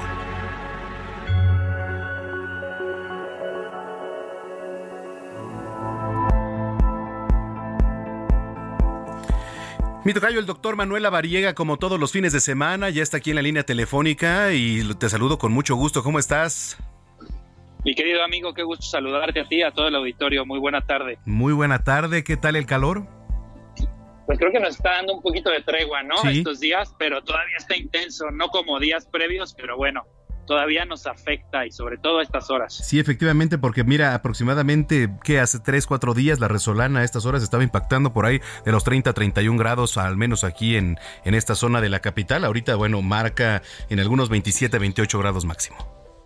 Sí, pero de todas maneras no hay que dejarlo pasar, ya lo platicabas en la entrevista previa, cómo está afectando las diferentes condiciones y la salud no está fuera de esta situación. Ujú. Así que hoy vamos a hablar justamente de estos primeros auxilios en caso de un golpe de calor. Así es. Oye, pues tú dime, ¿por dónde empezamos? Creo que vale la pena, Tocayo, que hablemos que se presenta o ocurre cuando el cuerpo aumenta su temperatura por la exposición prolongada justo a estas altas temperaturas que se eh, presentan en todo, en todo el territorio nacional. Y aquí la característica, Tocayo, es que el cuerpo ya no tiene esa capacidad de autorregularse y la Ujú. temperatura puede subir a más incluso de 40 grados centígrados. Entonces, pues imagínate con el calor y el calor de nuestro cuerpo, la temperatura de nuestro cuerpo, y esto es considerado como una urgencia médica, ya que puede generar complicaciones graves e incluso puede llegar a poner en riesgo la vida. Oye, sí, importantísimo. ¿Qué debemos hacer? Hay que reconocer primero los síntomas tocayo, porque bueno, pues ya hablamos de la temperatura corporal elevada. Ujú. Regularmente los pacientes pueden llegar a perder la conciencia o el conocimiento, Ujú. pueden tener incluso tener esta sensación de sofoco o tener dificultad para respirar. La frecuencia cardíaca sube de manera importante, por ahí de los 120, 130 latidos por minuto. Lo normal es que esté entre 60 y 80 latidos. Y también hay alteraciones del comportamiento, pueden tener vómito, diarrea, piel seca y roja, enrojecida. Entonces vale la pena pues identificar estos síntomas porque justo pues aquí lo que tenemos que hacer es primero guardar la calma y activar el servicio médico de emergencia o, o llevar a la persona al hospital si estamos muy cerca de esta institución. Hay que retirar el, el máximo de ropa que sea posible. Si la persona está consciente, podemos refrescarla con un poquito de líquido o estos famosos atomizadores, rociando un poco de agüita en el cuerpo del paciente. Vigilar síntomas de la pérdida de la conciencia o dificultad para respirar. También colocar a la persona en un lugar fresco, retirarla de esa fuente de exposición o de radiación. Y también algo importante, pues, es tener a la persona, pues, eh, lo más eh, cómoda posible, pues para que no se vaya a caer si pierde la conciencia y sobre todo también refrescarla para que pues podamos combatir estas altas temperaturas. Ok, correcto, eso es importante, ¿no? Este, primero lo- los síntomas. El estar bien hidratado, ahora de repente me decía la gente, ¿con qué podemos estar hidratado? Bueno, podemos estar hidratado con agua, con suero, otros dicen el fin de semana, fíjate, y es que, ¿por qué te lo digo? Eh, de repente están muy escasos, por ejemplo, si tú vas a las tiendas de conveniencia, los hielos, eh, pues ahora todo lo que tiene que ver con líquidos, también las cervezas, ¿no? Eh, todo, todo lo que tiene que ver con esto, pero ¿qué es lo importante aquí? Aquí lo importante es hidratar al paciente. No está prohibido una cervecita que nos refresca, pero hay que tener en cuenta, Tocayo, que el alcohol genera alteraciones de la conciencia. Entonces, si tenemos un golpe de calor y además se nos pasan las copitas, la podemos pasar peor. Entonces, vale la pena, pues, si vamos a tener una fiesta o algo así, pues estar en lugares que tengan sombra y no estar mucho tiempo al rayo del sol. Ah, eso es muy importante. ¿Alguna otra recomendación, Tocayo? vale la pena identificarlo de una urgencia a una emergencia. ¿Cuál es eh, una y otra? Pues la- el, el punto de quiebre o el punto eh, más crítico es la pérdida de la conciencia. Hay personas que se empiezan a sentir mal, se insolan, como se dice comúnmente, y ahí e hidratando a la persona y retirándola de la fuente de, de- de radiación, es decir, del rayo del sol directo, con eso regularmente se recuperan. Pero una vez que pierde la conciencia la persona, entonces ya podemos considerar trasladarlo a un hospital. Ok, eso es importantísimo. Sí, porque este, pues en estos tiempos, eh, ¿cuánto no hemos visto, no? Bueno, digo, y por poner un ejemplo, eh, allá en Londres, la Guardia Real eh, se ha desmayado bastantes veces. Y esto no es un, esto no es un reciente, eh, sino la verdad es que en, en diversos eventos, pues se ve, pero ahora que lo tenemos, pues más de cerca nosotros con el tema de la insolación o los golpes de calor, pues es más común que veamos este tipo de desvanecimientos. Sí, el mejor ejemplo es la Guardia Real de Inglaterra, que pues en los eventos a pleno rayo del sol caen los eh, guardias reales de la reina y bueno, pues ya viste, llegan directamente a, a- con una camilla, los levantan y se los llevan porque pues evidentemente Sí. tienen que hidratarlos y quitarlos de la exposición del sol. Muy bien. Oye, pues las redes sociales, mi querido Tocayo. Claro, me pueden encontrar como DR La Variega Sarachaga o en mi página web que estamos estrenando, www.drlavariega.com. Ah, mira, pues ahí para darnos un clavado en, en la nueva página. ¿La repites, por favor? Claro que sí, www.dr como doctor abreviado, drlavariega.com. Muy bien, bueno, pues tú un abrazo y nos escuchamos mañana. Y igualmente, excelente tarde buen provecho. Gracias al doctor Manuel Avariega Sarachaga, uno de los 100 líderes de la salud a nivel mundial. Son las 3 de la tarde ya con 47 minutos. Deportes en zona de noticias.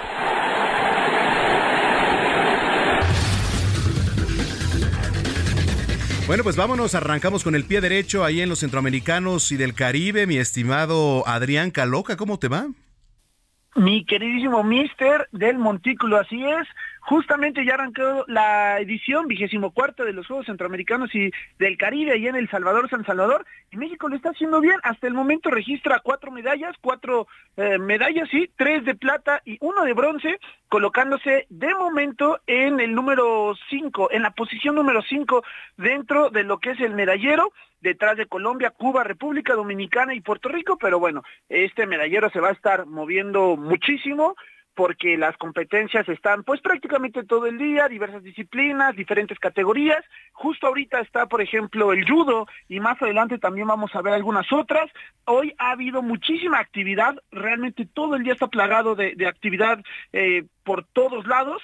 Eh, la dupla justamente mexicana de Juan Virgen y Miguel Sarabia logró clasificar ya a las semifinales del voleibol de playa masculino, están pues en la antesala de una final y por ende de otra medalla.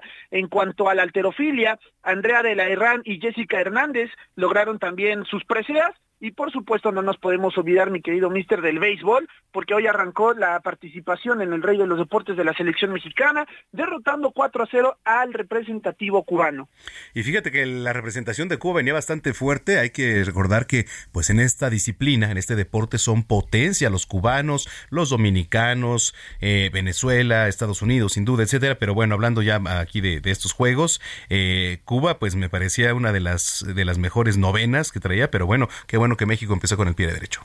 Sí, la verdad es que sí, lo está haciendo bastante bien, pues claramente quedó ese sabor de boca, ¿no? De, de la actuación de México en el, eh, bueno, en la pasada participación con Randy Arozarena en el representativo nacional y por eso, por supuesto que también ahora se tenía que sacar un gran lugar en el béisbol. Y justamente hablando del rey de los deportes, pues platicar que hoy las grandes ligas cruzaron el charco y se fueron hasta Londres, Inglaterra, para eh, disputar una serie de encuentros, así como lo, vimos hace algún par de semanas en el ARPLU entre los padres y los gigantes, ahora en el Olímpico de Londres, los cachorros de Chicago frente a los Cardenales de San Luis. Hoy se jugó el primero de la serie en la mañana, obviamente, por la diferencia de horarios. 9 a 1 ganaron los cachorros. Mañana a las 8 de la mañana será el siguiente partido. Entonces, para estar bastante atentos con esta actividad también del rey de los deportes que se está efectuando alrededor del mundo y por supuesto que a nivel nacional tampoco nos podíamos olvidar que de nueva cuenta se está desarrollando la guerra civil, mister. Híjole, ya ni me digas porque ayer este se puso bueno, un gran entrada, gran entrada ayer en Alfredo Harpelú. Hoy pues espera lo mismo prácticamente. Estamos pensando ya en lanzarnos de aquí al, al estadio, pero este sí, ojalá, ojalá vayan. Se, se la van a pasar muy bien. Ayer ganaron los Diablos 9 por 7 en un partido que en la octava entrada regalaron los Tigres ahí con una serie de errores y eso que Diablos cometió más, pero bueno, pues eh, ni modo, así es el béisbol, eh, 9 por 7. No le han podido ganar ni un partido los Tigres a los Diablos esta temporada. De 7-7 van los rojos. Hoy ya, a 10 minutos de que arranque el Playboy, ahí en- el Playboy, el Playboy.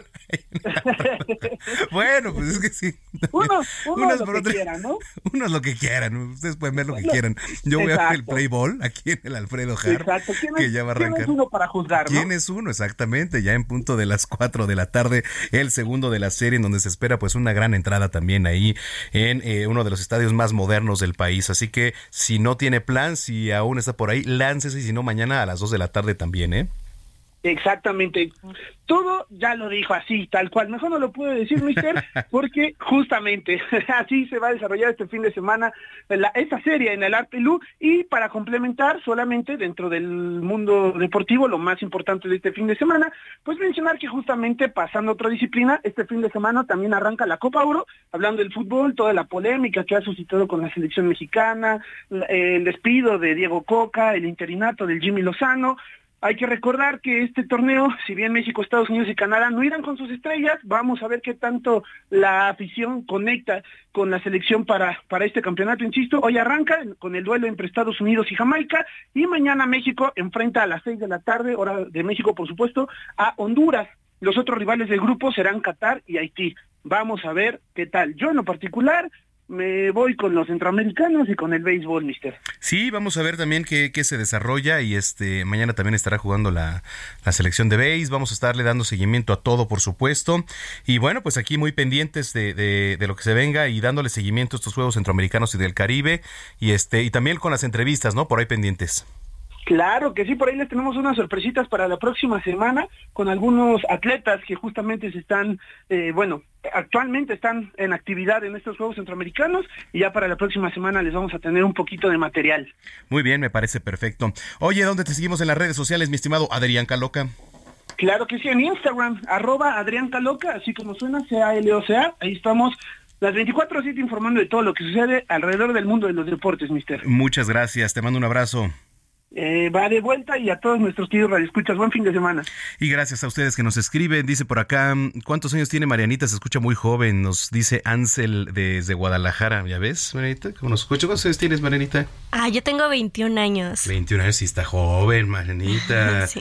Dice saludos y felicidades, Manuel, y a todos los papás. Antonio de Harvard. Bueno, pues Antonio, muchísimas gracias también por habernos escuchado. Y gracias a usted por habernos sintonizado. Mañana tenemos una cita aquí en punto de las 2 de la tarde en zona de noticias.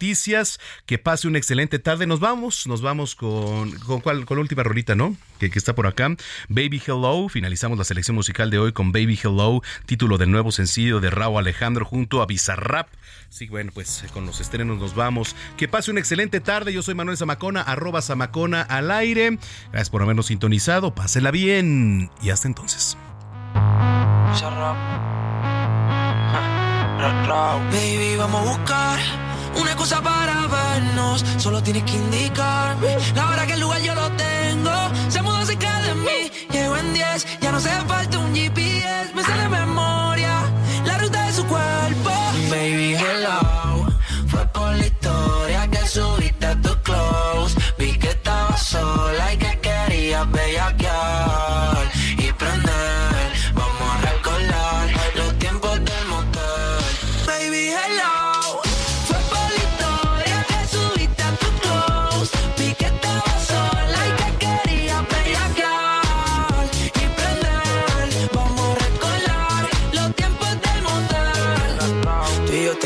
tengo pending. Baby, no me dejen el waiting. Vamos a echarle otro polvo.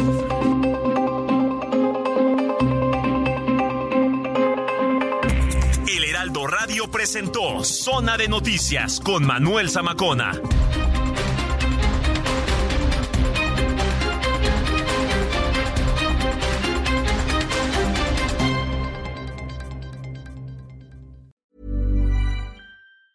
Planning for your next trip? Elevate your travel style with Quince. Quince has all the jet setting essentials you'll want for your next getaway, like European linen, premium luggage options, buttery soft Italian leather bags, and so much more. And it's all priced at 50 to 80% less than similar brands. Plus, Quince only works with factories that use safe and ethical manufacturing practices. Pack your bags with high-quality essentials you'll be wearing for vacations to come with Quince. Go to quince.com slash trip for free shipping and 365-day returns.